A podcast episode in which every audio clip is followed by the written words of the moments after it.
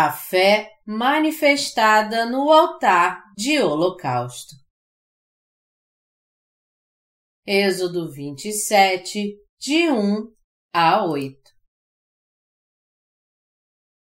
Farás também o altar de madeira de acácia. De cinco côvados será o seu comprimento, e de cinco a largura. Será quadrado o altar e de três côvados a altura. Dos quatro cantos farás levantar-se quatro chifres, os quais formarão uma só peça com o altar, e o cobrirás de bronze. Far-lhe-ás também recipientes para recolher a sua cinza, e pás, e bacias, e garfos, e braseiros. Todos esses utensílios farás de bronze. Far-lhe-ás também uma grelha de bronze em forma de rede, a qual farás quatro argolas de metal nos seus quatro cantos, e as porás dentro do rebordo do altar para baixo, de maneira que a rede chegue até o meio do altar. Farás também varais para o altar, varais de madeira de acácia, e os cobrirás de bronze. Os varais se meterão nas argolas, de um e de outro lado do altar, quando for levado.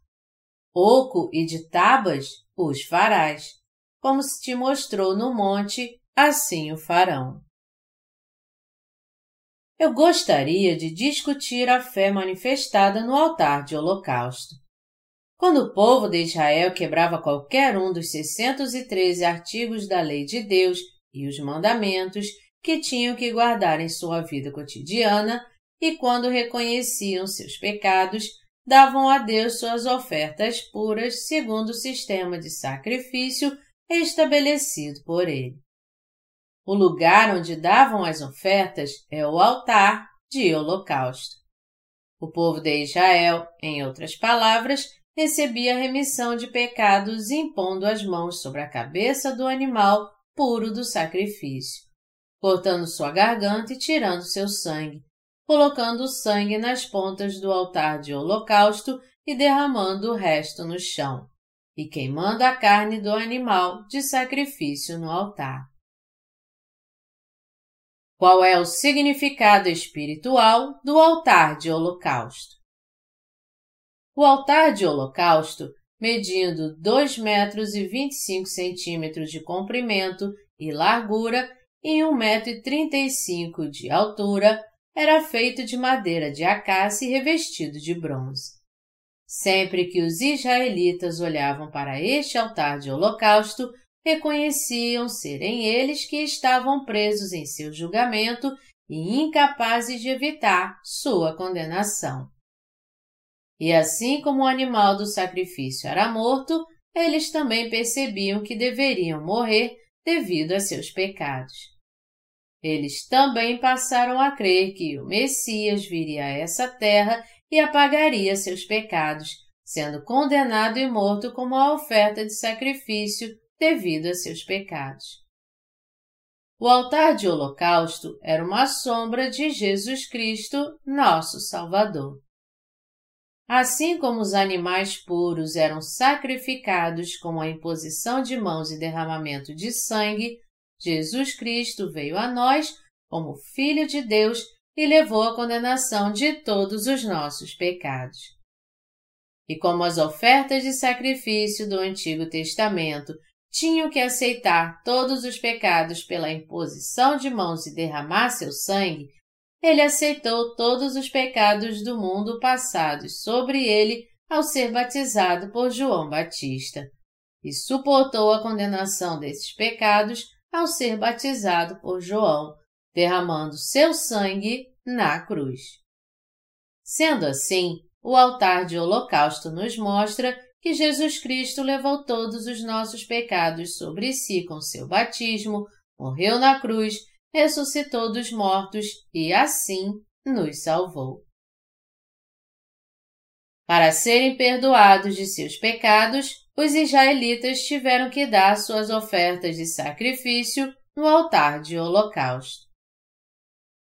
Quando olhamos para o capítulo 4 do livro de Levítico, vemos que sempre que os sacerdotes ungidos, a congregação inteira de Israel, um governante ou qualquer outra pessoa comum pecava, eles recebiam a remissão de pecados trazendo uma oferta de sacrifício a Deus, impondo-lhe as mãos sobre a cabeça, matando-a, tirando-lhe o sangue, levando-a ao altar de holocausto e oferecendo-a a Deus.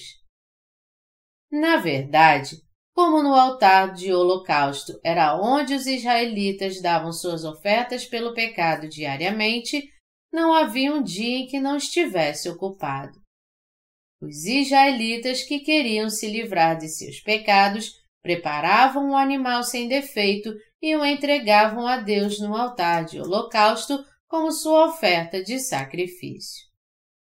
Os pecadores passavam todos os seus pecados para o animal do sacrifício, colocando as mãos sobre sua cabeça, e como julgamento desses pecados, extraíam seu sangue cortando sua garganta.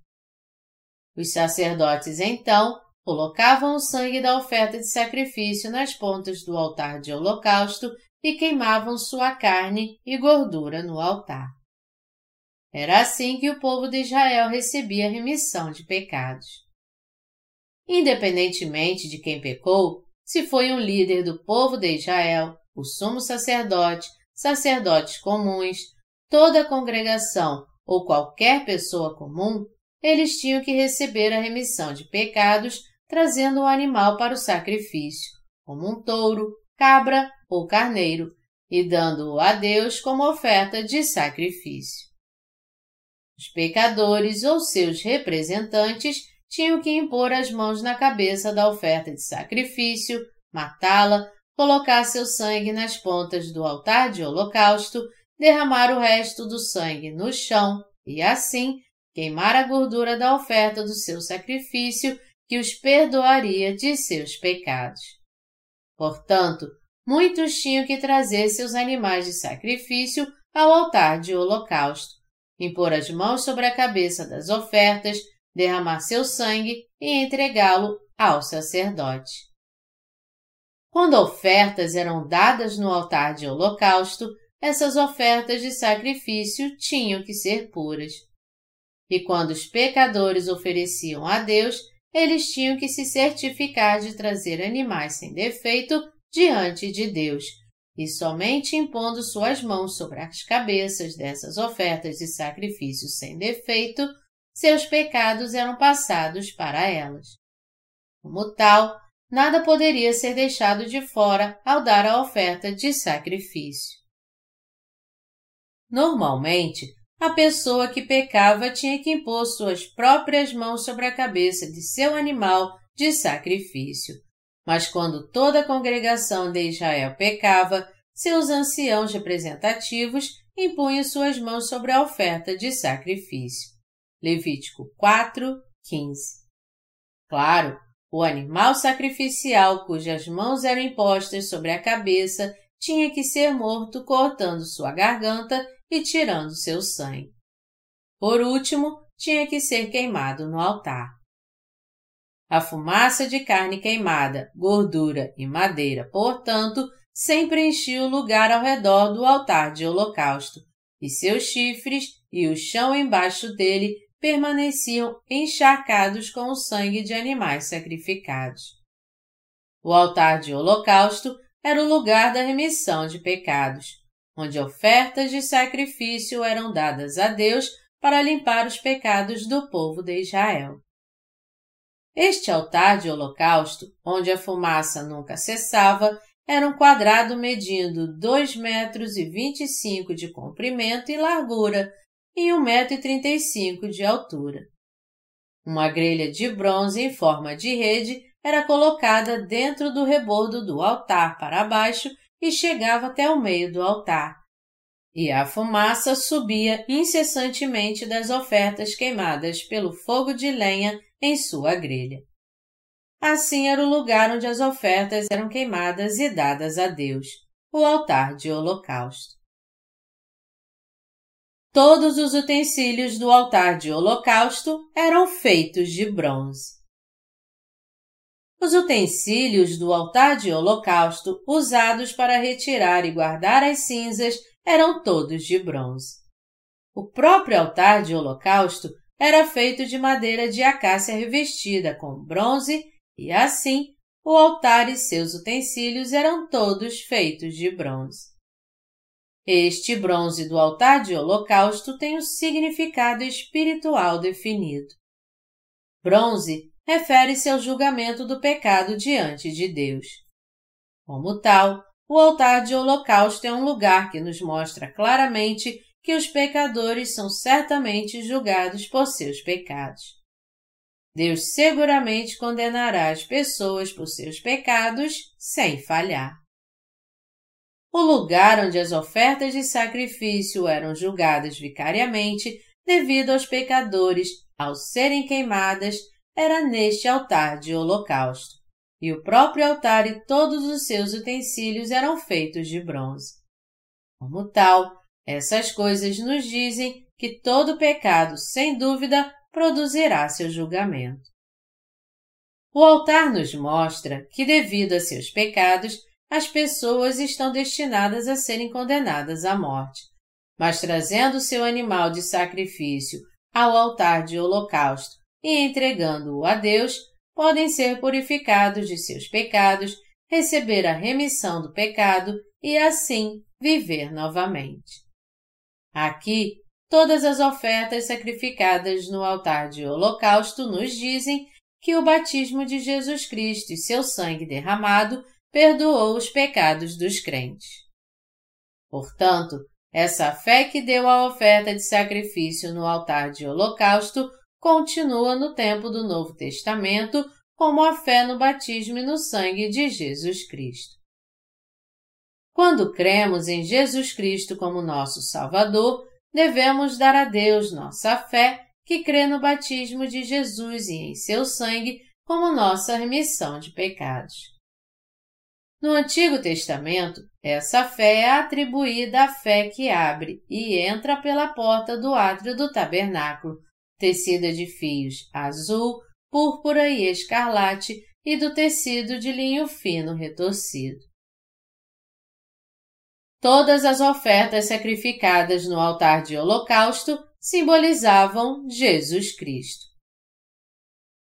O que Jesus Cristo fez quando veio a esta terra? Éramos pecadores, havíamos pecado contra Deus e violado sua lei e seus mandamentos.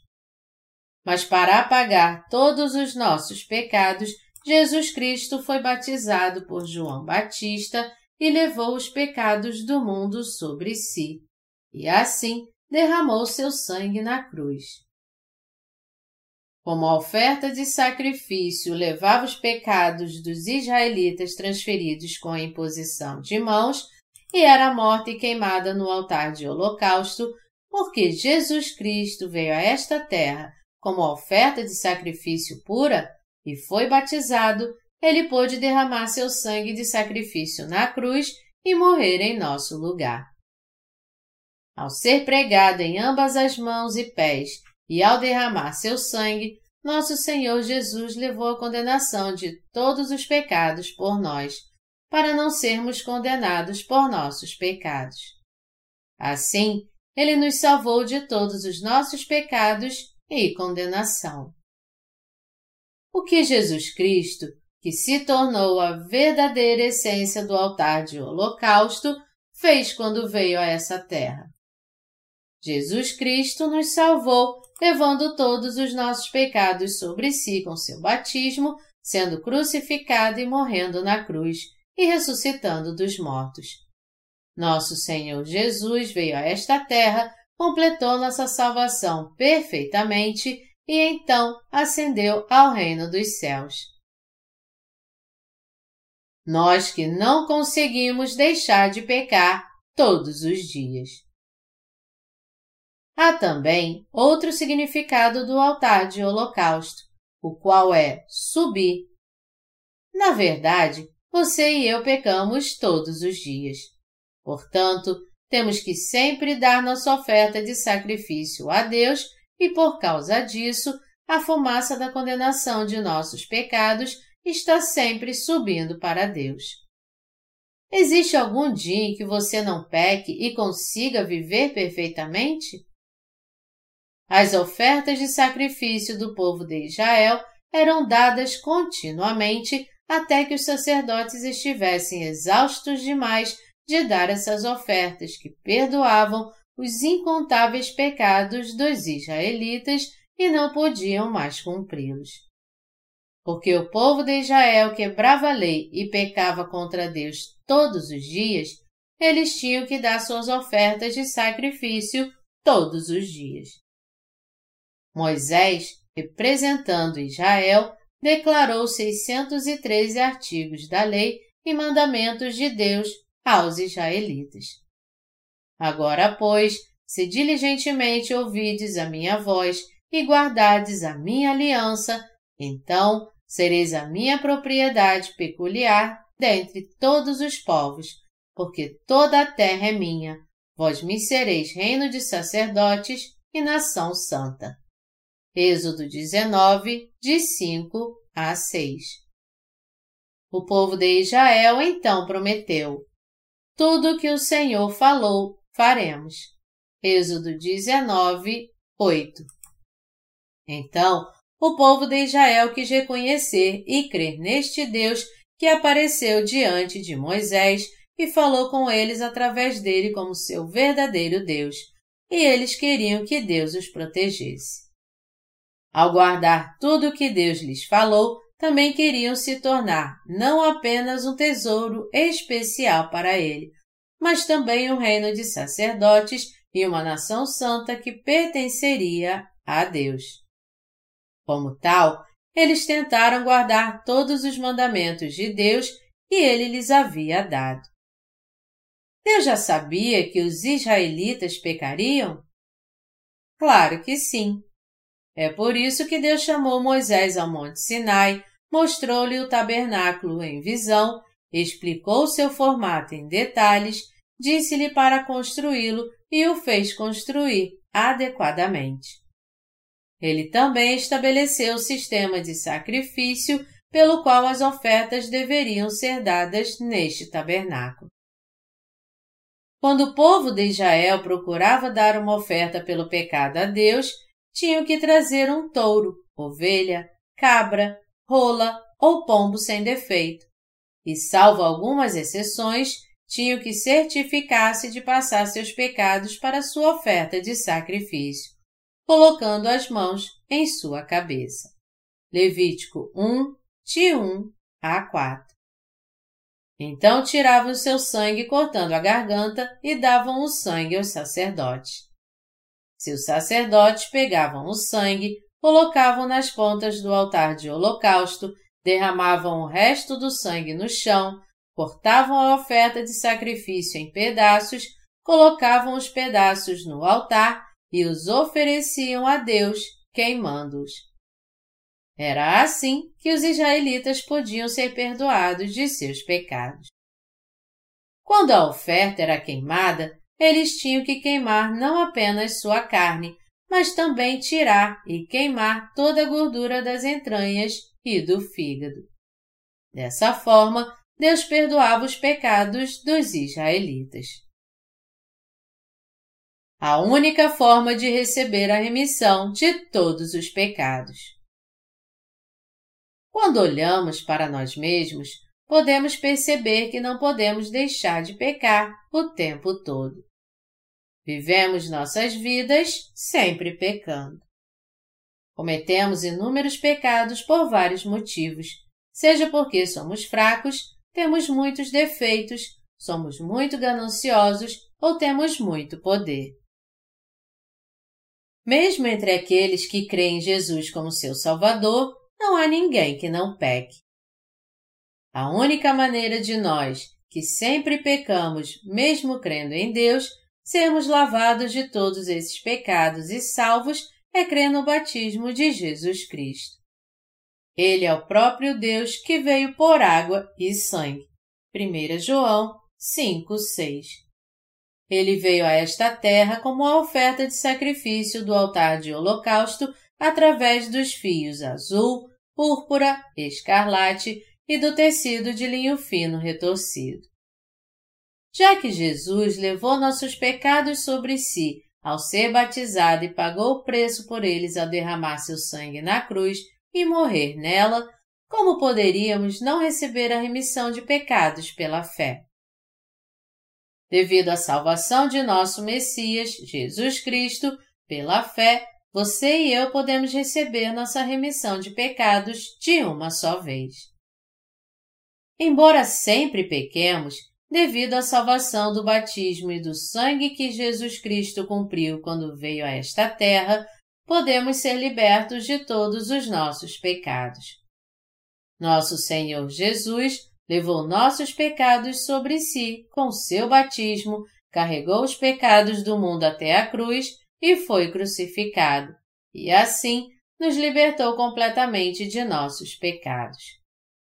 Ao ser batizado por nossos pecados, levando a condenação de todos os nossos pecados com sua crucificação e ressuscitando dos mortos, ele salvou totalmente a nós que cremos nesta verdade. Embora não pudéssemos evitar ser condenados por nossos pecados, devido ao amor da salvação e misericórdia que Jesus nos deu através dos fios azul, púrpura e escarlate, você e eu fomos salvos pela fé. Deus, em outras palavras, nos salvou de nossos pecados. É crendo nele que fomos libertos de todos os nossos pecados.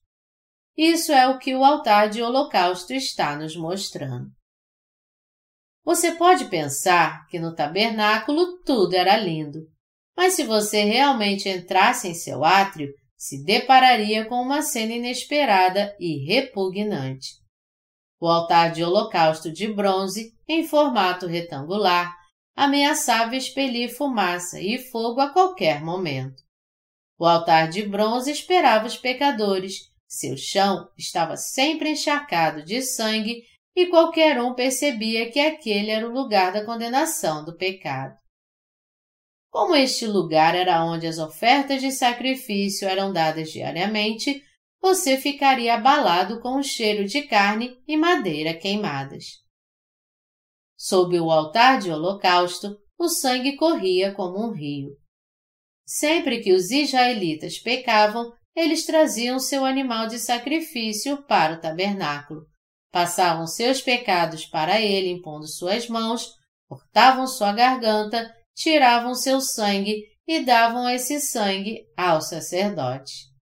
O sacerdote, então, colocava esse sangue nas pontas do altar de holocausto e derramava o resto no chão. Eles, então, cortavam a oferta em pedaços e, com seus rins e gordura, colocavam sua carne na grelha e a queimavam. Quando o sangue é coletado, no início, é bastante fluido e vermelho, mas depois de algum tempo coagula e fica bastante pegajoso. Se você tivesse realmente entrado no tabernáculo, teria visto esse sangue horrível. Sempre que o povo de Israel quebrava os mandamentos de Deus, através do altar de holocausto, eles reconheciam que deveriam morrer como suas ofertas de sacrifício no altar. Por quê?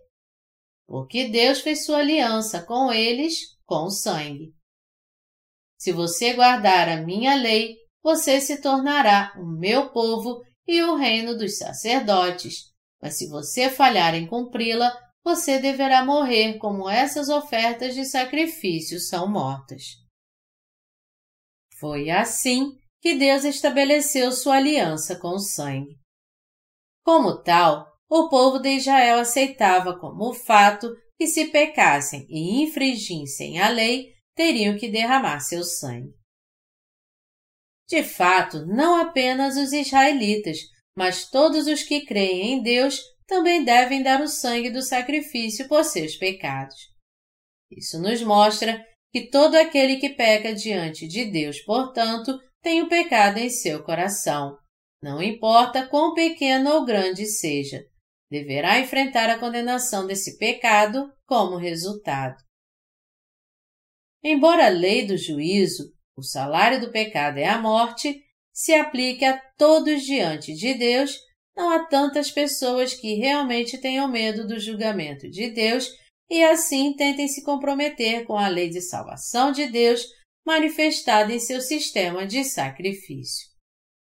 O altar de holocausto nos diz que, segundo a lei que estabelece o salário do pecado como a morte, Jesus Cristo nos salvou de nossos pecados e condenação por meio dos fios azul, púrpura, escarlate e do tecido de linho fino retorcido manifestados na porta do átrio do tabernáculo.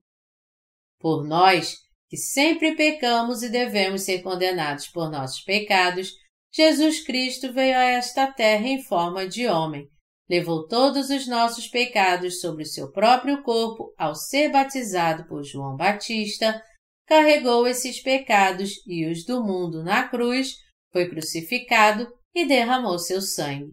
Suportou grandes sofrimentos e dores e sacrificou a si mesmo, e assim salvou você e eu de todos os nossos pecados. Foi porque Jesus Cristo sacrificou seu próprio corpo e assim nos salvou, e você e eu podemos ser libertos de todos os nossos pecados pela fé. Por causa daqueles que não podiam evitar morrer devido a seus pecados, em outras palavras, Jesus Cristo levou todos os seus pecados sobre si com seu batismo, foi crucificado até a morte, ressuscitou dos mortos e assim os salvou de todos os seus pecados e condenação.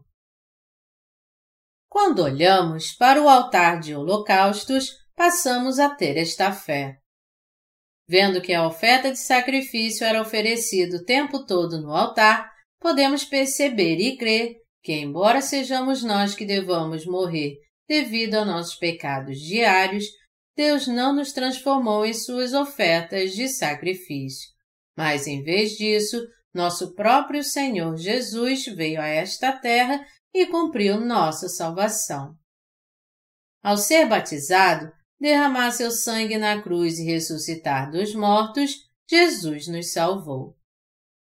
É por isso que Deus Pai aceitou a oferta de sacrifício dos israelitas e perdoou todos os seus pecados, em vez de condená-los por pecar.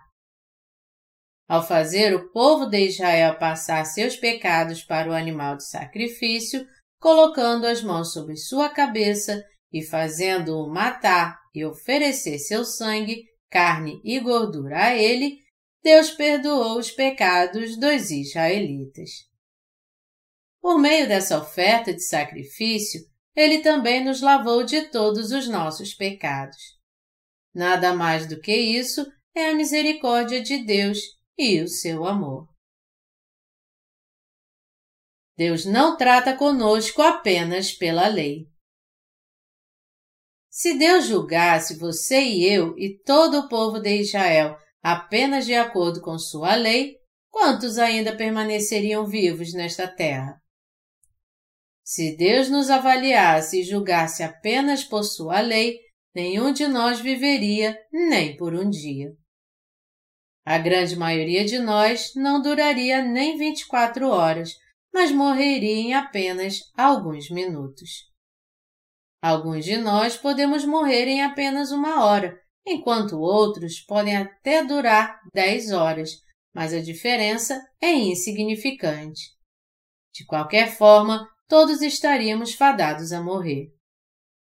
As pessoas não conseguiriam viver tanto quanto agora, chegando aos 60, 70, 80 e até mais, em pouco tempo, todos seriam condenados.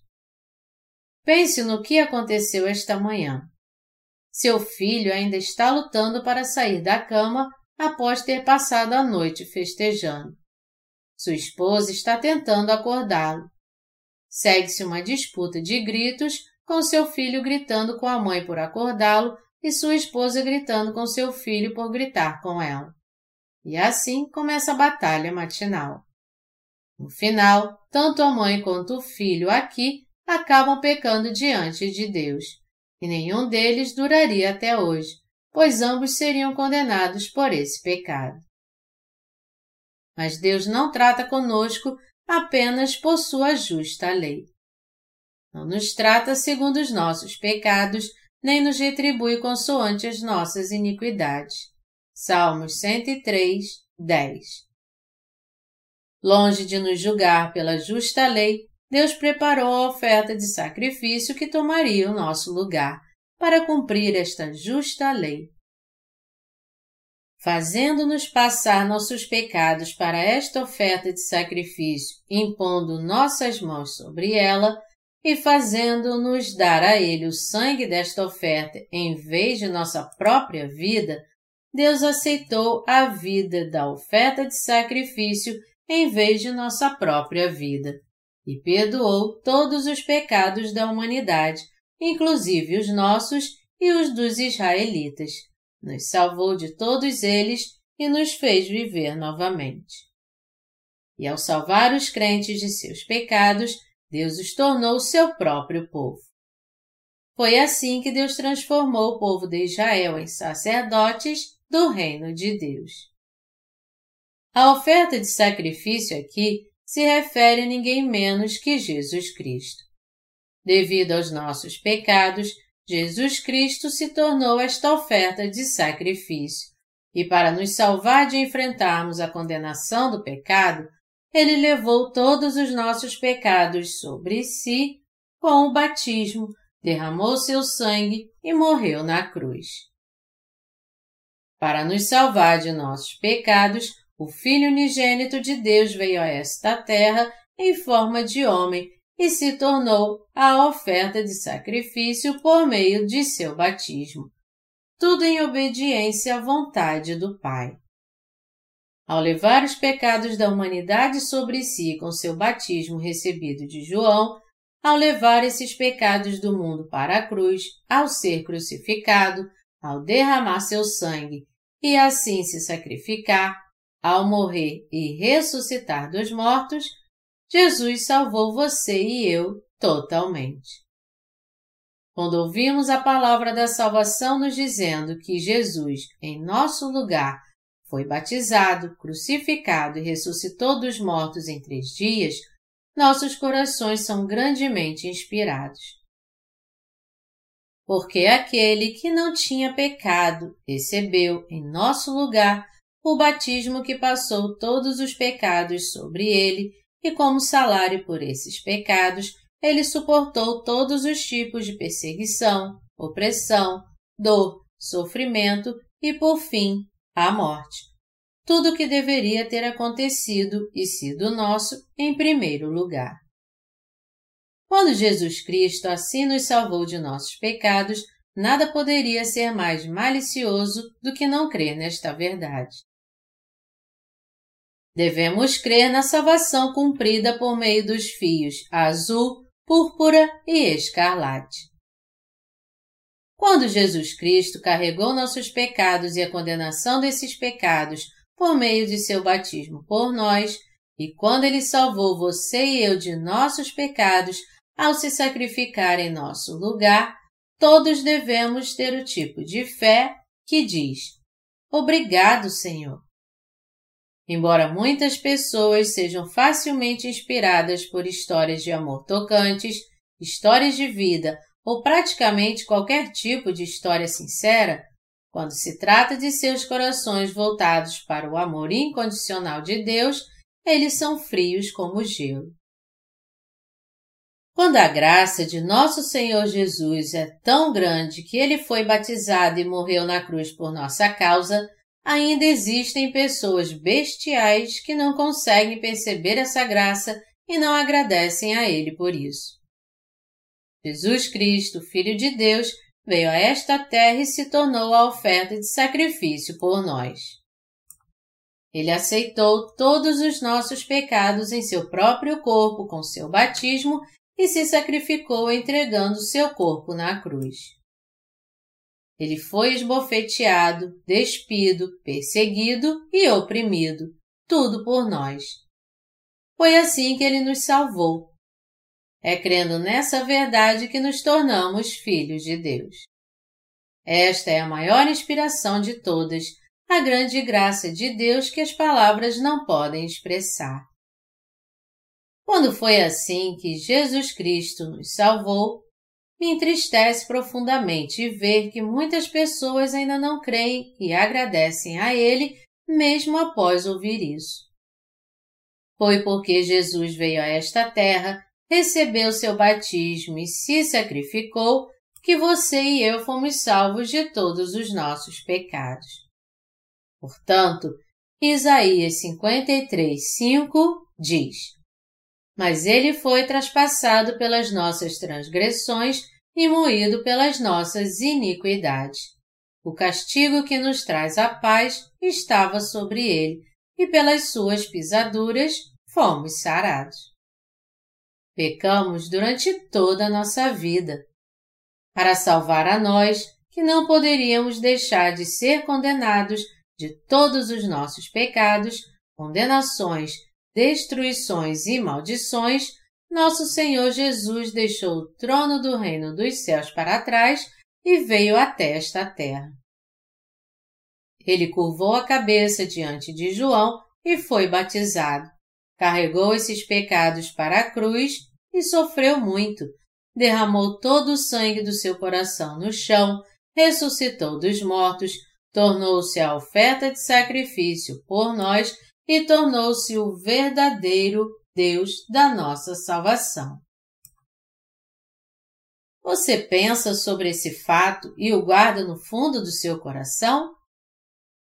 Quando você ouve a palavra, é apropriado que você creia e seja grandemente inspirado em seu coração que Jesus Cristo realmente veio a esta terra na carne de um homem e que ele foi batizado, crucificado até a morte e ressuscitou para salvar seu povo de seus pecados. Se soubermos que todos fomos destinados ao inferno, poderemos perceber no fundo de nossos corações quão grandemente inspiradora e grata é esta salvação. Embora quiséssemos crer em Deus e nos tornar seu povo, não havia como conseguir isso. Mas para você e para mim, que realmente buscamos nossa remissão de pecados, ele nos encontrou com a palavra da verdade que Jesus Cristo veio a esta terra, foi batizado, morreu na cruz e ressuscitou dos mortos em três dias. Se não fosse o sacrifício de Jesus, como poderíamos ter recebido nossa salvação? Nós nunca poderíamos receber. Se não fosse pelo batismo de Jesus e pelo sangue da cruz, e se não fosse pela salvação dos fios azul, púrpura, escarlate e do tecido de linho fino retorcido manifestados no tabernáculo, a salvação teria sido apenas um sonho de verão à meia-noite. Se não fosse por seu sacrifício, nunca poderíamos ter sido libertos de nossos pecados e evitado sua punição, e seríamos lançados no fogo eterno do inferno para sofrer eternamente. No entanto, Jesus Cristo nos salvou a se sacrificar por nossa causa, assim como a oferta de sacrifício do Antigo Testamento. A salvação dos fios azul, púrpura e escarlate cumprida no Novo Testamento. Meus amados leitores, vocês nunca devem esquecer a verdade dos fios azul, púrpura, escarlate e do tecido de linho fino retorcido usados no tabernáculo. O linho retorcido é a palavra do Antigo e do Novo Testamento, a palavra que Deus prometeu há muito tempo que ele mesmo viria a nós como nosso próprio Salvador e, de acordo com essa promessa, Jesus Cristo veio a esta terra. O fio azul nos diz que Jesus Cristo, vindo a esta terra, levou todos os nossos pecados sobre si através do seu batismo. Ele foi batizado, em outras palavras, conforme a promessa de que ele nos salvaria de nossos pecados e nos libertaria de nossa condenação. Para levar nossos pecados e os pecados de todos neste mundo sobre si, ele foi batizado por João Batista e de fato levou todos os pecados do mundo. Nunca devemos nos esquecer disso, pois se esquecermos que Jesus veio como nossa oferta de sacrifício e levou todos os nossos pecados sobre si através do seu batismo, não haverá salvação. Na maioria das vezes, vivemos neste mundo atribuindo uma grande autoimportância a nós mesmos. O coração das pessoas é tal que, embora não tolerem ouvir alguém se vangloriar, elas mesmas gostam de se vangloriar. Mas chegou um certo momento em que comecei a me vangloriar não de mim mesmo, mas de outra pessoa. E foi quando fiquei grato a Jesus por me salvar por meio dos fios azul, púrpura, escarlate e do tecido de linho fino retorcido. Em outras palavras, me vangloriava de Jesus. Agora, eu digo e me vanglorio sempre que posso que Jesus veio a esta terra e para apagar nossos pecados, ele levou todos eles sobre si ao ser batizado. Que Jesus pôde ser crucificado devido ao seu batismo, e foi assim que o Senhor Jesus nos salvou. Não deixo de me vangloriar desta verdade, de pregá-la e de dar toda a glória a Deus. No entanto, há muitas pessoas que, embora professem crer em Jesus, pregam a palavra deixando de lado o seu batismo, ou apenas se ostentam por tomar emprestado seu nome. Havia um falso ministro que costumava alegar que gastava apenas 300 dólares por mês para viver. Como se fosse uma grande conquista, ele costumava se vangloriar de que conseguia viver com apenas 300 dólares por mês e que não precisava levar dinheiro algum quando viajava, porque seus seguidores pagavam todas as despesas. Mas o dinheiro dos crentes de alguma forma não era dinheiro? Esse dinheiro não contava para nada, enquanto apenas o seu próprio dinheiro importava? Este líder cristão afirmou que tudo o que tinha a fazer era apenas orar sempre que precisasse de algo. Deus, cubra minhas despesas de viagem creio em ti, Senhor. Com esta oração, alguns santos saltavam e lhe davam muito dinheiro. Ele testemunhou. Olhando para as pessoas que dizem essas coisas como se fossem algo para se vangloriar, que tipo de pensamento vem à sua mente? Mateus 3, de 13 a 17, afirma: Por esse tempo, dirigiu-se Jesus da Galiléia para o Jordão, a fim de que João batizasse. Ele, porém, o dissuadia, dizendo: Eu é que preciso ser batizado por ti, e tu vens a mim?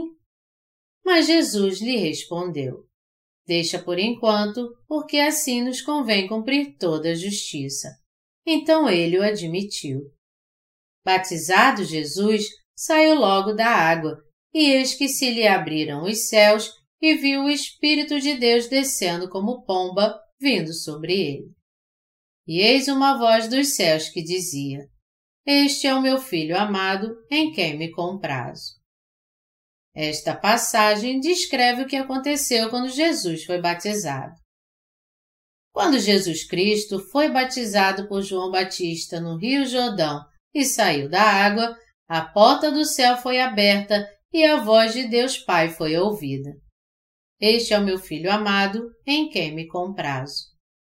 João Batista ficou atônito naquele momento. João Batista ficou surpreso duas vezes no Rio Jordão. Ele ficou surpreso pela primeira vez quando viu que Jesus veio até ele e queria ser batizado por ele. E ficou surpreso novamente após batizar Jesus quando a porta do céu foi aberta e ouviu a voz de Deus Pai dizendo: Este é o meu filho amado, em quem me comprazo. Qual é a razão de Jesus ser batizado por João Batista? Mateus 3,15 aqui nos dá a resposta. Leiamos os versículos 15 e 16 novamente. Mas Jesus lhe respondeu: Deixa por enquanto, porque assim nos convém cumprir toda a justiça. Então ele o admitiu. Batizado Jesus, saiu logo da água, e eis que se lhe abriram os céus, e viu o Espírito de Deus descendo como pomba, vindo sobre ele. Mateus 3,15 nos diz a razão pela qual Jesus Cristo foi batizado por João Batista. Embora Jesus fosse o sumo sacerdote do reino dos céus e o Filho unigênito de Deus, ele veio a esta terra para nos salvar, seu povo, de nossos pecados. Em outras palavras, Jesus veio a esta terra como a oferta de sacrifício que pagou o salário de nossos pecados, levando-os sobre si e sendo sacrificado em nosso lugar. Foi por isso que Jesus procurou ser batizado por João. Mas por que Jesus foi batizado por ninguém menos que João Batista? Porque João Batista era o representante da humanidade, já que ele era o maior de todos os nascidos de mulher. Mateus 11, 11 diz: Entre os nascidos de mulher, ninguém apareceu maior do que João Batista. João Batista foi o servo de Deus profetizado desde o tempo do Antigo Testamento no livro de Malaquias. Eis que eu vos enviarei o profeta Elias antes que venha o grande e terrível dia do Senhor. Malaquias 4, 5 João Batista era este mesmo Elias que Deus havia prometido enviar. O que Deus chamou João Batista de Elias? Elias foi um profeta que voltou o coração dos israelitas para Deus. Naquela época, o povo de Israel adorava Baal como seu Deus. Mas Elias mostrou claramente quem era o verdadeiro Deus, se era Baal ou Jeová Deus. Ele foi o profeta que, com sua fé e por meio da oferta de sacrifício, demonstrou ao povo de Israel quem realmente era o Deus vivo, e assim conduziu os que adoravam a ídolos de volta ao Deus verdadeiro. É por isso que no final do Antigo Testamento, Deus prometeu: Eis que eu vos enviarei o profeta Elias. Porque todos os seres humanos feitos à imagem de Deus estavam no caminho errado da idolatria e da adoração demoníaca Deus disse que lhes enviaria seu servo que os levaria de volta a Deus. Quem viria assim é João Batista. Mateus 11, de 13 a 14, afirma: Porque todos os profetas e a lei profetizaram até João. E se o quereis reconhecer, ele mesmo é Elias que estava para vir. Este Elias que havia de vir não é outro senão João Batista.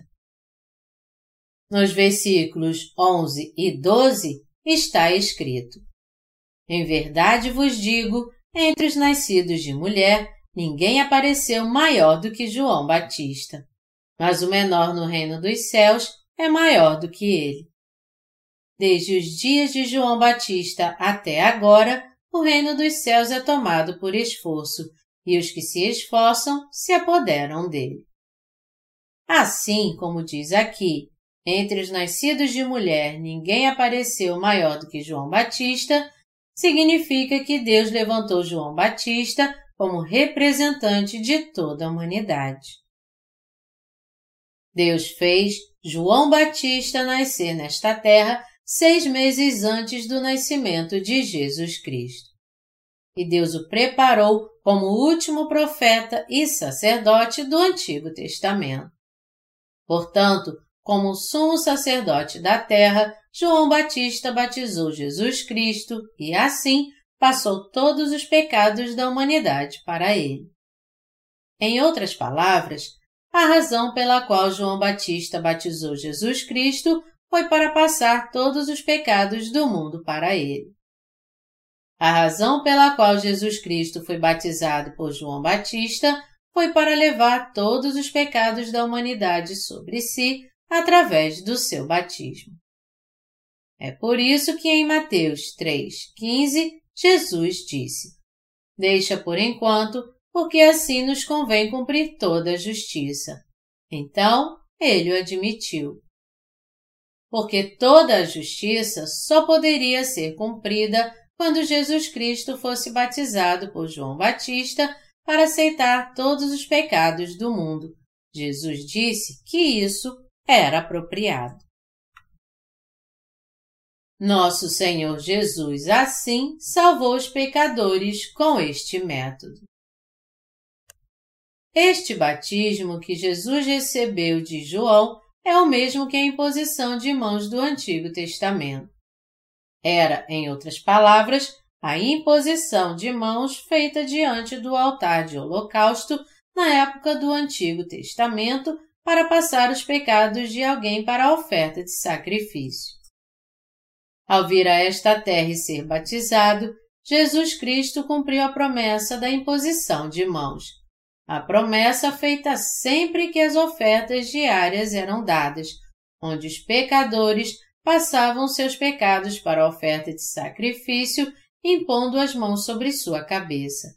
E sempre que a oferta anual era dada no décimo dia do sétimo mês, o dia da expiação, através do qual o sumo sacerdote passava os pecados equivalentes a um ano inteiro de todos os israelitas para a oferta de sacrifício impondo suas mãos sobre sua cabeça.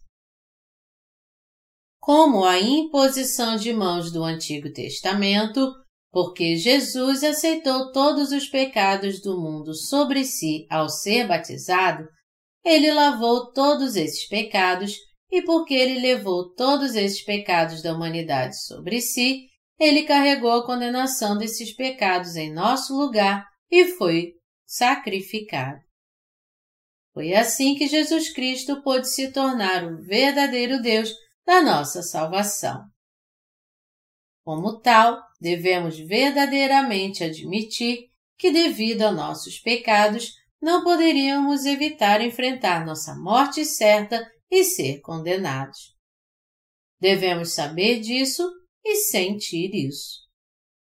Precisamos saber que Jesus Cristo, nosso Salvador, nos salvou ao vir a esta terra e ser sacrificado por nós, isto é, por meio de suas obras de salvação com seu batismo, crucificação e ressurreição, Jesus Cristo nos lavou de todos os nossos pecados e nos salvou completamente de nossos pecados. Devemos também crer que Jesus nos deu o dom da salvação, que ele cumpriu nossa salvação e nos deu a salvação completa como seu presente para nós.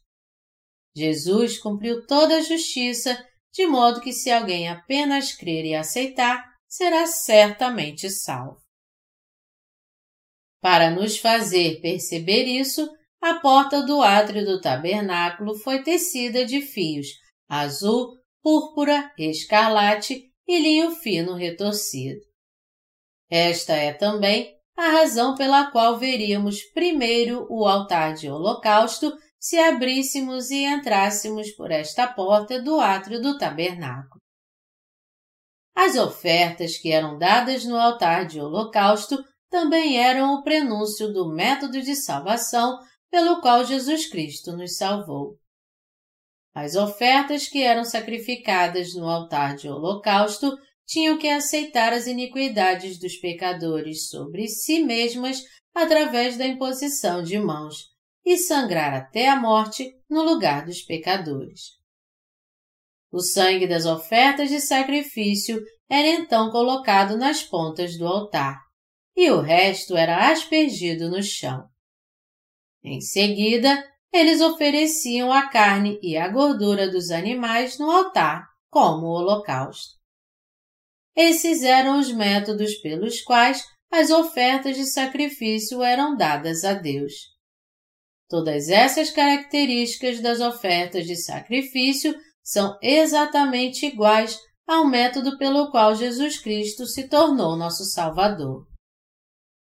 Por meio das ofertas de sacrifício, em outras palavras, Deus nos mostrou que Jesus Cristo viria a esta terra e nos salvaria dessa maneira.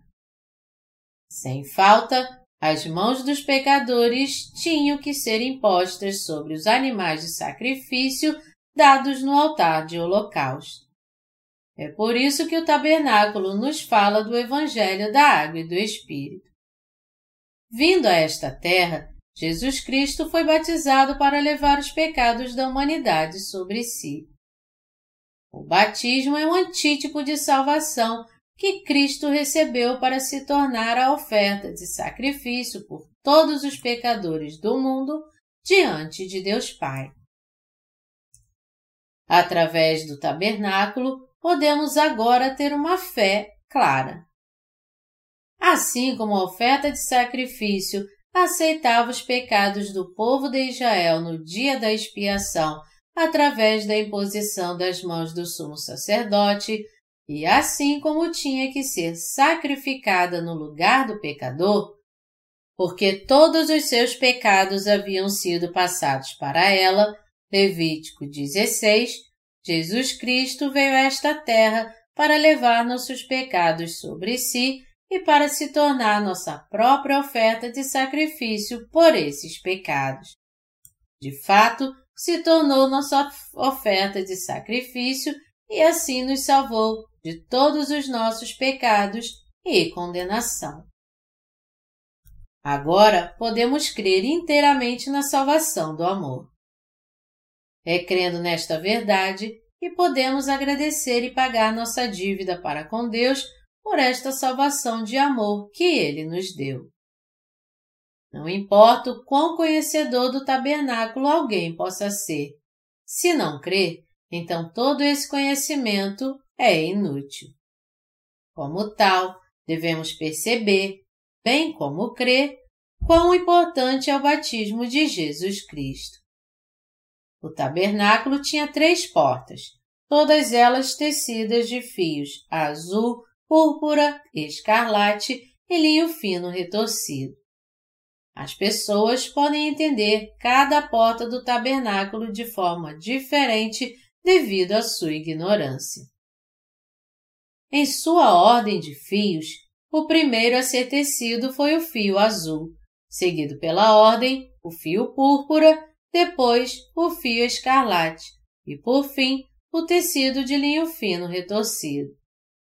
Somente fazendo a porta dessa maneira, ela poderia ser descrita adequadamente como a verdadeira porta do tabernáculo, ao ser exatamente assim que Deus ordenou aos israelitas que a construíssem no tempo do Antigo Testamento. Havia uma razão pela qual as portas tinham que ser feitas dessa maneira. Independentemente de como Jesus Cristo nasceu nesta terra como Salvador da humanidade, em semelhança de homem e através do corpo da Virgem Maria, se primeiro ele não tivesse sido batizado para levar nossos pecados sobre si, ele não poderia tornar-se nosso verdadeiro Salvador. Se ele não tivesse sido batizado, ele também não poderia ser crucificado e morrer na cruz. Como tal, o fio azul tinha que ser tecido primeiro, e sua importância relativa também era fundamental. Em quem devemos crer? Portanto, devemos crer em Jesus Cristo que nos salvou de nossos pecados. Só podemos nascer de novo verdadeiramente quando cremos na salvação que o Filho de Deus, Jesus Cristo, nosso Salvador, nos deu. Quando cremos no Filho de Deus como o Deus da nossa salvação e quando cremos verdadeiramente que ele veio a esta terra levou nossos pecados sobre si de uma vez ao ser batizado por nós e carregou nossa condenação na cruz, então todos podemos receber nossa verdadeira salvação. Porque Jesus Cristo não poderia levar nossos pecados sobre si de nenhuma outra forma senão através do seu batismo, somente levando nossos pecados por esse método exato ele poderia ir para a cruz, derramar seu sangue e morrer nela. Não importa que ele seja o Filho de Deus e como ele veio a esta terra como nosso Salvador. Se ele não tivesse levado nossos pecados sobre si através do seu batismo, nossa salvação nunca poderia ser encontrada neste mundo. Portanto, é essencial que você confirme detalhadamente as evidências bíblicas para ter plena convicção de que seus pecados já foram apagados. Suponhamos por um momento que você tem uma dívida considerável. Então alguém lhe diz: Não se preocupe, eu pago para você. Não precisa se preocupar, resolverei esse problema. Sempre que você o encontra, ele continua lhe dizendo: Eu não disse para você não se preocupar? Eu disse a você que cuidaria disso. Suponhamos ainda que essa pessoa fique com raiva perguntando por que você não acredita nele. Mesmo que diga a você todos os dias: Paguei tudo, apenas confie em mim. Quando realmente não pagou sua dívida, você realmente se livraria dessa dívida apenas acreditando nele? Claro que não. Não importa o quão confiante ele lhe diga. Se você confiar em mim, todas as suas dívidas estão resolvidas. Se ele realmente não pagou, então sua dívida permanece como está e essa pessoa está apenas enganando você. Então você pergunta a ele de novo e de novo: Então, você pagou minha dívida? Ele então lhe diz repetidamente: Por que você está tão duvidoso? Apenas confie em mim incondicionalmente. Eu disse que paguei todas as suas dívidas. Tudo o que você precisa fazer é apenas acreditar em mim e ainda assim você está tão desconfiado? Não fique assim. Então, suponhamos novamente, você confiou nele de todo o coração. Mas não importa o quanto você acreditou nele, se ele realmente não pagou sua dívida, então suas palavras são todas mentiras. Assim é a fé dos cristãos de hoje. Os cristãos de hoje dizem: Jesus salvou você derramando seu precioso sangue na cruz. Ele suportou toda a condenação do pecado sendo crucificado. Foi assim que ele salvou você. Muitos pastores pregam dessa forma para suas congregações. Quando alguém na congregação se levanta e diz: Mas ainda sou pecador, eles dizem: É porque você tem pouca fé. Apenas creia. Nada além de sua descrença é o seu pecado. Eu também realmente quero crer, Senhor, mas não sei por que não consigo. Não sei porque ainda sou pecador, embora creia. Eu realmente creio. Você não tem fé suficiente. Você precisa crer mais. Suba uma montanha e tente jejuar. Creia enquanto pula suas refeições. Não posso simplesmente crer sem pular refeições? Não, você tem que tentar crer enquanto jejua. Muitos dos pastores de hoje dizem para você crer, mas eles não resolvem o problema dos seus pecados e apenas o repreendem por não crer. De sua parte, você tenta crer e ainda assim é muito difícil crer. Então você crê cegamente, mas o problema dos seus pecados permanece. O que há de errado aqui? O que pode explicar isso? As pessoas não podem ter uma fé verdadeira e forte porque não sabem que Jesus Cristo levou todos os seus pecados sobre si ao ser batizado. A maioria das pessoas crê em ilusões que não resolvem os seus problemas de pecado, não importa o quanto creiam. A fé vem apenas por crer incondicionalmente sem nenhuma evidência definitiva? Claro que não. A fé completa vem de uma vez só quando você sabe como o problema do pecado foi realmente resolvido e crer nisso.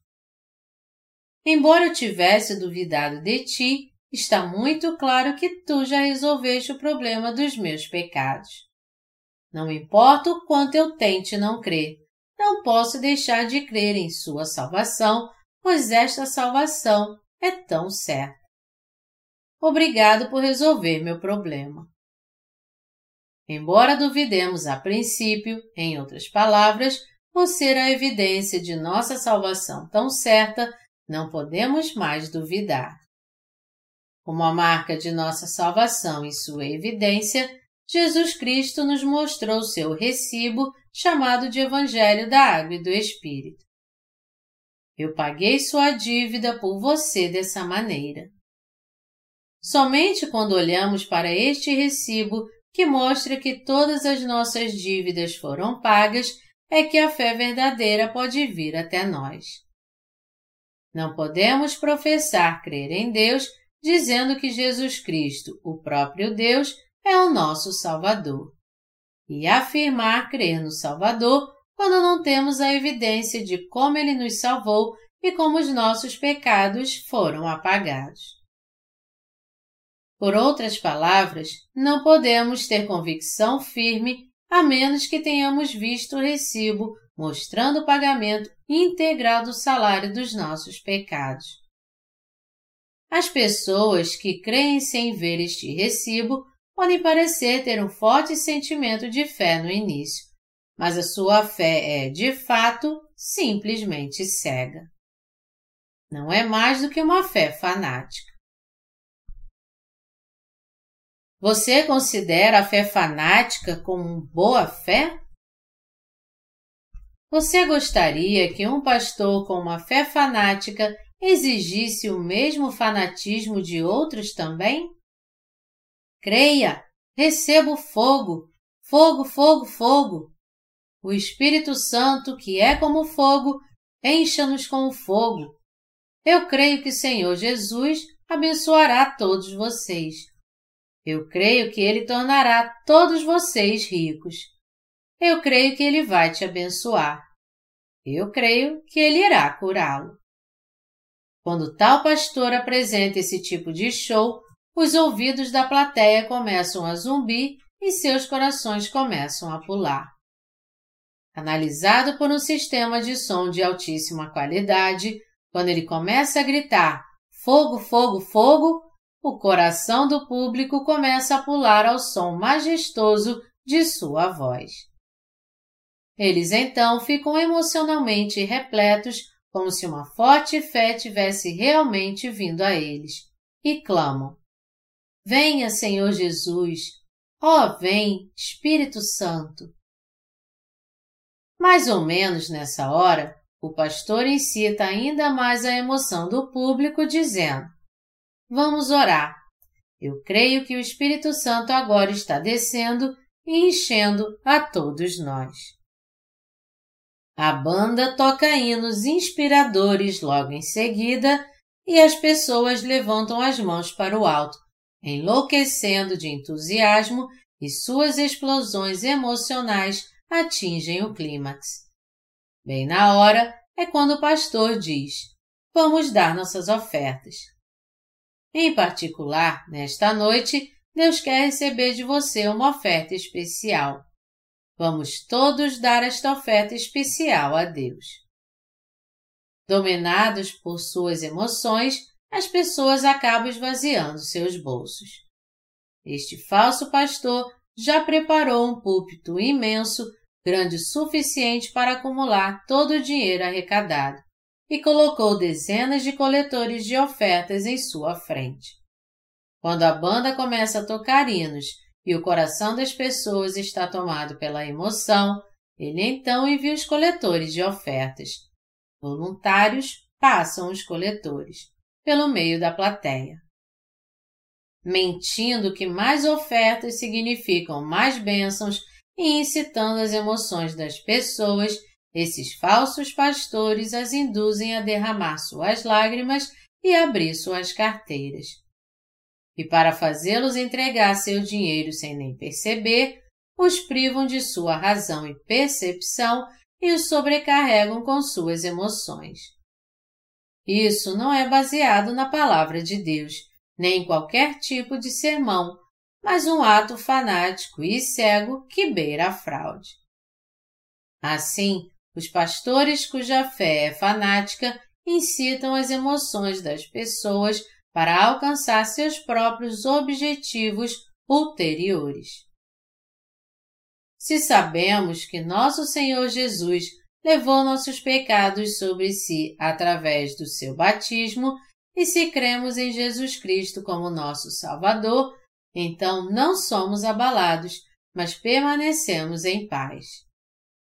A única coisa que nos inspira silenciosamente é que Jesus levou nossos pecados com seu batismo e foi crucificado até a morte. Quando pensamos nisso, que Jesus, o próprio Deus, levou nossos pecados sobre si com seu batismo e morreu para pagar o salário por eles, ficamos imensamente gratos e nossos corações se enchem de grande alegria.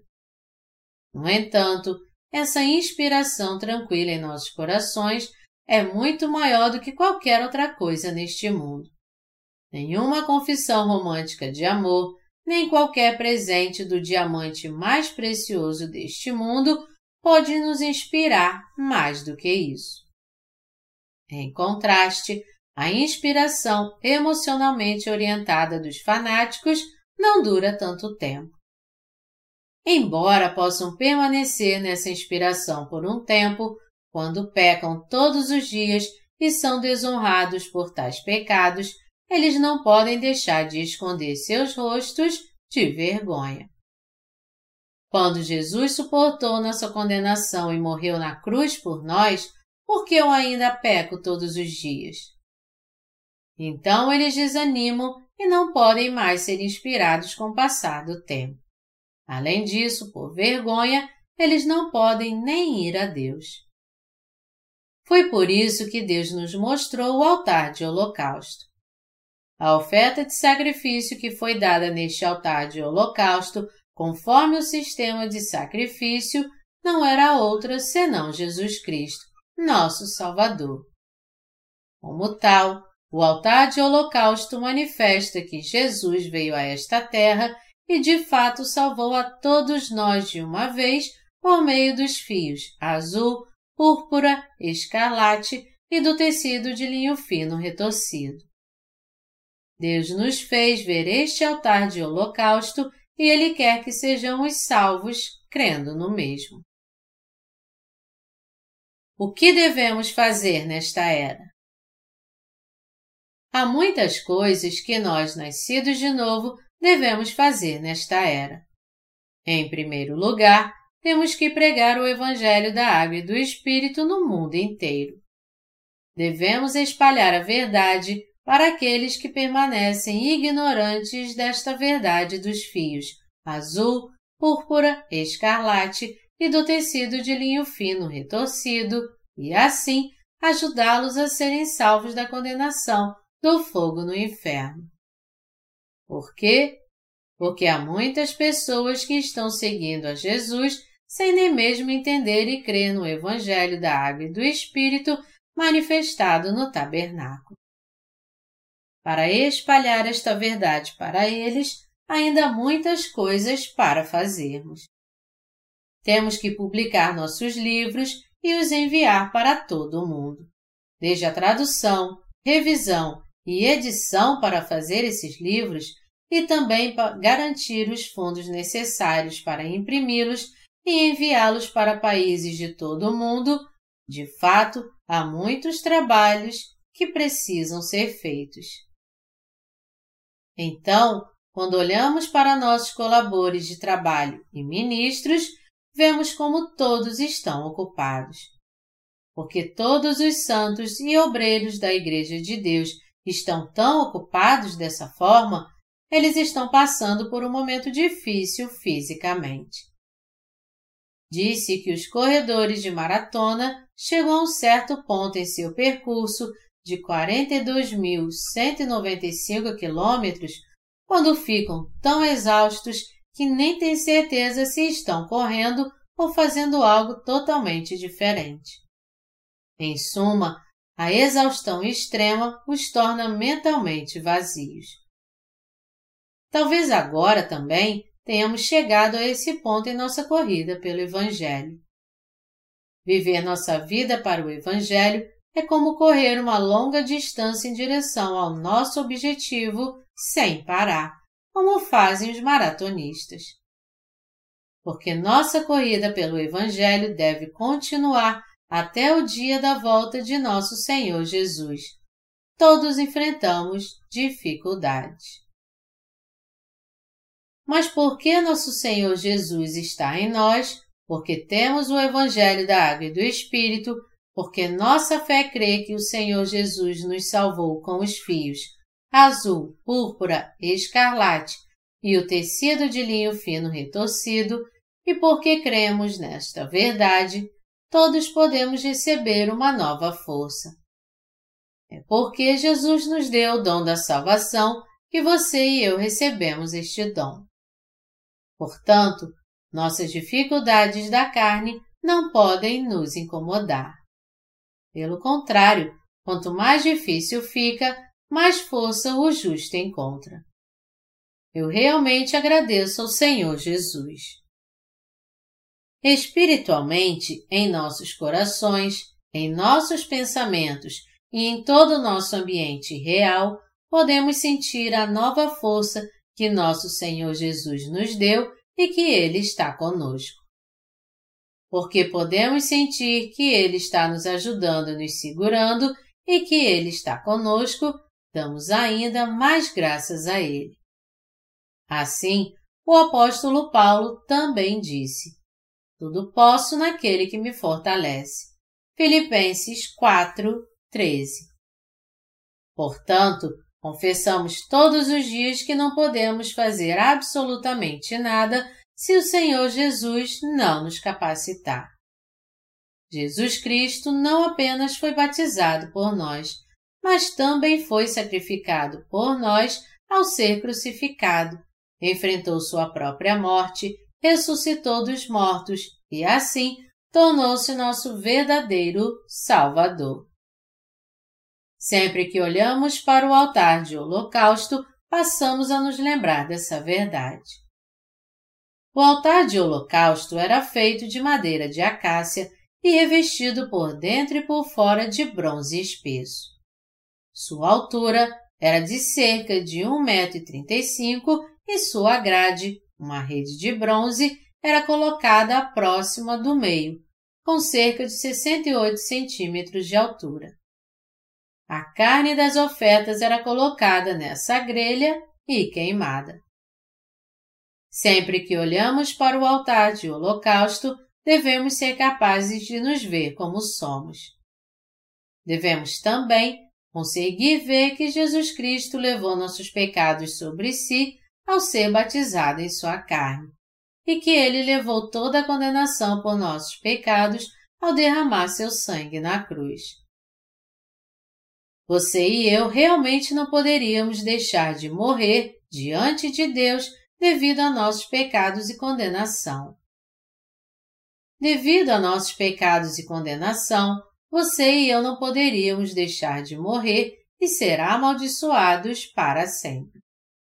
Mas por Jesus Cristo, que veio a esta terra como oferta eterna de expiação, foi batizado e morreu, tudo por nós, como oferta de sacrifício do Antigo Testamento, fomos salvos. Um animal de sacrifício pode parecer fofo e bonitinho quando vivo, mas quão horrível seria quando sangrasse até a morte com a garganta cortada após aceitar os pecados pela imposição de mãos. O fato de nós, que merecíamos morrer dessa forma horrível, termos escapado de nossa condenação, é realmente uma grande bênção. Essa bênção foi possível porque o Senhor Jesus nos deu o dom da salvação.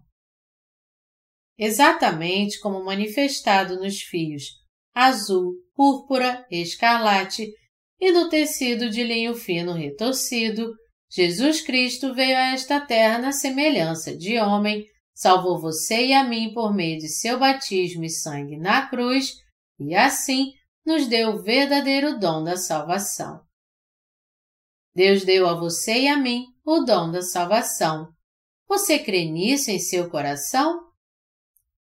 Você crê neste dom da salvação, o amor de Jesus?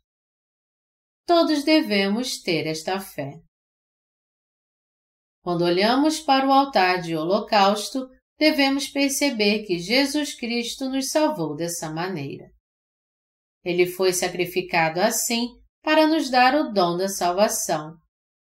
Como as mãos eram impostas sobre a oferta de sacrifício e como a oferta de sacrifício sangrava até a morte, Jesus Cristo nos deu nossa salvação sofrendo do mesmo modo.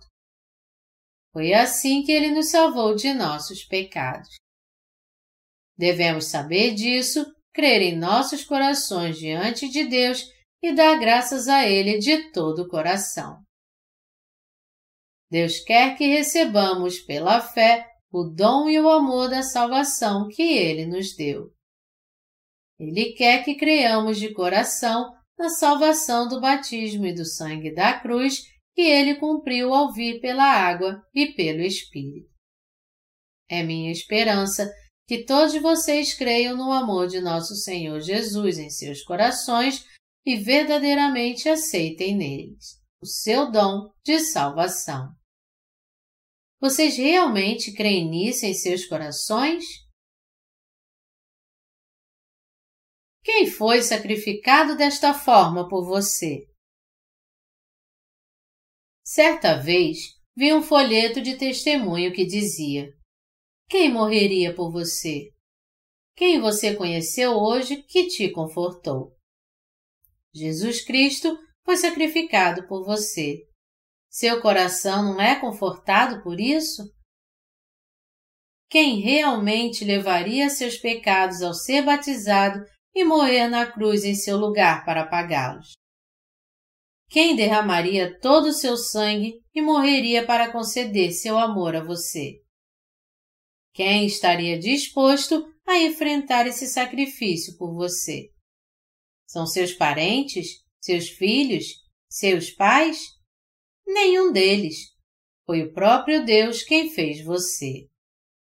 Para salvá-lo de seus pecados, este Deus veio a esta terra em semelhança de homem, foi batizado para levar seus pecados sobre si, foi crucificado e derramou seu sangue para suportar a condenação de seus pecados. Tornou-se seu verdadeiro Salvador, ressuscitou dos mortos, está vivo agora mesmo e deu a você sua salvação e amor como dom. Você realmente quer aceitar esta salvação de amor em seu coração? Você realmente crê em seu coração?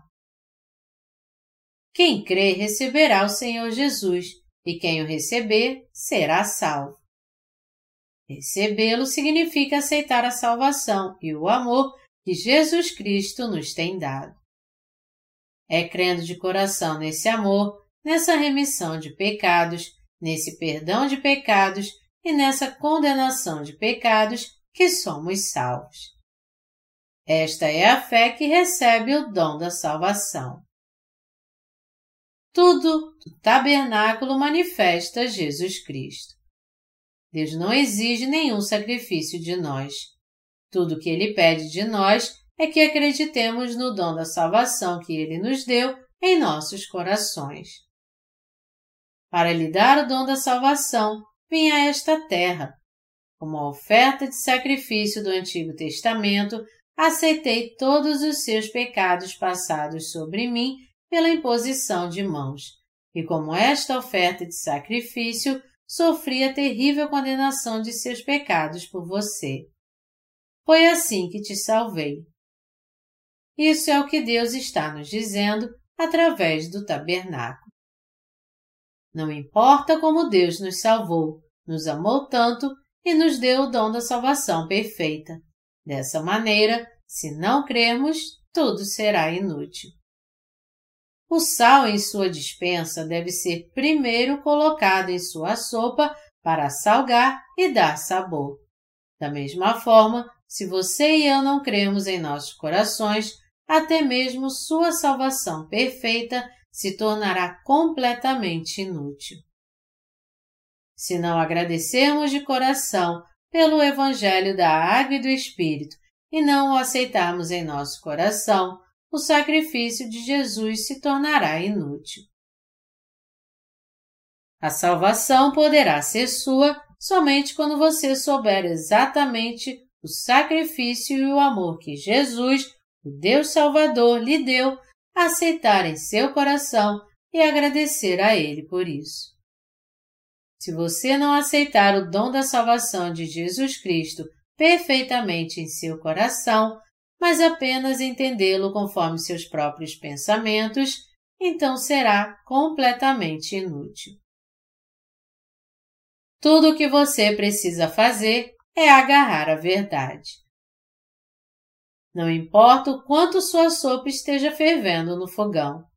Se você pensar consigo mesmo que colocará sal e ainda assim não o fizer, sua sopa nunca poderá ser salgada. Você só poderá ser salvo quando aceitar em seu coração e crer que nosso Senhor Jesus o salvou de seus pecados, sendo batizado e sacrificado por nós, assim como a oferta de sacrifício que era sacrificada no altar de holocausto. Quando Deus está lhe dando o dom da salvação, apenas o aceite com gratidão. Quando nosso Senhor Jesus está nos dizendo que Ele nos salvou completamente, a coisa certa a fazer é simplesmente crer nisso. O amor de Deus que Ele lhe deu é apenas pela metade? Claro que não. O amor de nosso Senhor Jesus é perfeito.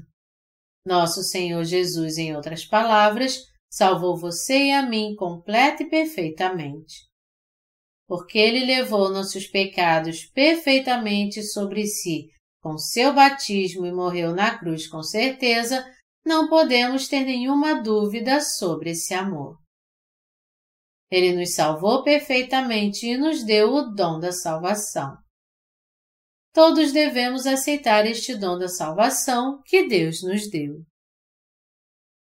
Suponhamos por um momento que estou segurando uma joia muito valiosa feita com as pedras mais preciosas. Se eu der a você como um presente, tudo o que você precisa fazer é aceitá-lo instintivamente. Não é este o caso? Quão simples e fácil para você torná-lo seu. Para tornar esta joia sua, tudo o que você precisa fazer é estender a mão e agarrá-la. É isso. Se você simplesmente abrir o seu coração e passar todos os seus pecados para Jesus através do seu batismo, você poderá facilmente receber a remissão dos seus pecados e encher o seu coração vazio com a verdade. Foi assim que o Senhor Jesus disse que nos daria a salvação como um dom gratuito. A salvação poderá ser sua apenas estendendo a mão e agarrando-a. Recebemos nossa salvação como um dom sem pagar um centavo por ela. Por Deus ser quem se agrada em dar este dom a quem quer receber, bem-aventurados são os que o receberem com gratidão. Aqueles que aceitam o amor de Deus com alegria são revestidos de seu amor, e são eles que amam este doador pois ao aceitá-lo, agradam seu coração. Aceitar este dom é a coisa certa a fazer. Somente quando você aceitar o dom da salvação perfeita que Deus lhe deu, é que este verdadeiro dom da salvação poderá ser seu. Se você não aceitar isso em seu coração, então o dom da salvação nunca poderá ser seu, não importa o quanto você tente. Eu também recebi este dom da salvação. Ah, o Senhor Jesus foi batizado dessa maneira por mim. Ao ser batizado, ele carregou a condenação de todos os meus pecados. Ele foi batizado por minha própria causa. Obrigado, Senhor Jesus.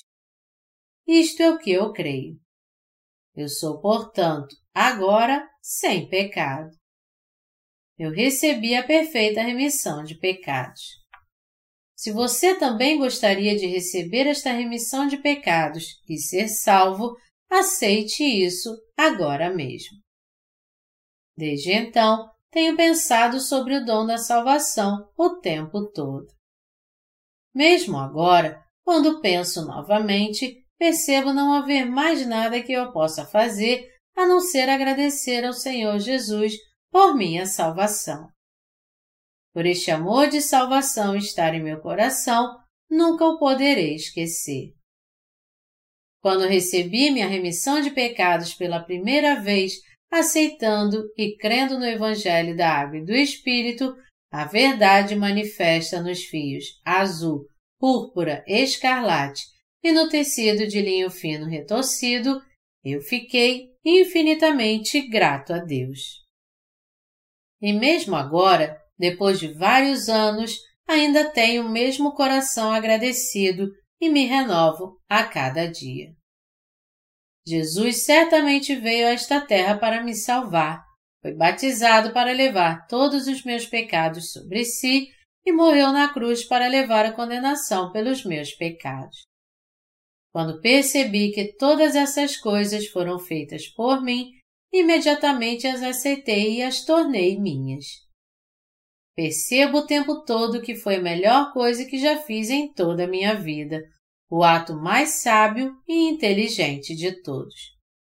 Portanto, creio que o Senhor Jesus realmente me ama e cuida de mim. E também creio e confesso que Ele fez todas essas coisas porque me amou. Senhor Jesus, eu dou toda a minha gratidão a Ti. Assim como você me amou, eu também te amo. Confessar assim é uma grande alegria para os nascidos de novo. O amor de nosso Senhor Jesus é para sempre imutável. Assim como seu amor por nós não muda para sempre, nosso amor por Ele também não pode mudar para sempre. Às vezes, quando sofremos e enfrentamos dificuldades, nosso coração pode se desviar e podemos até desejar esquecer e trair esse amor. Mas mesmo quando estamos sobrecarregados por nossa dor e nossa consciência nos falha, e mesmo quando tudo em que podemos pensar é em nossa própria dor, Deus ainda nos mantém fielmente para que nossos corações nunca se esqueçam de seu amor.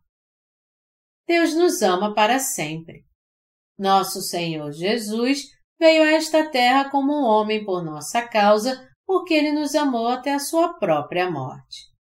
Agora, rogo a vocês que creiam neste amor de Deus por vocês mesmos.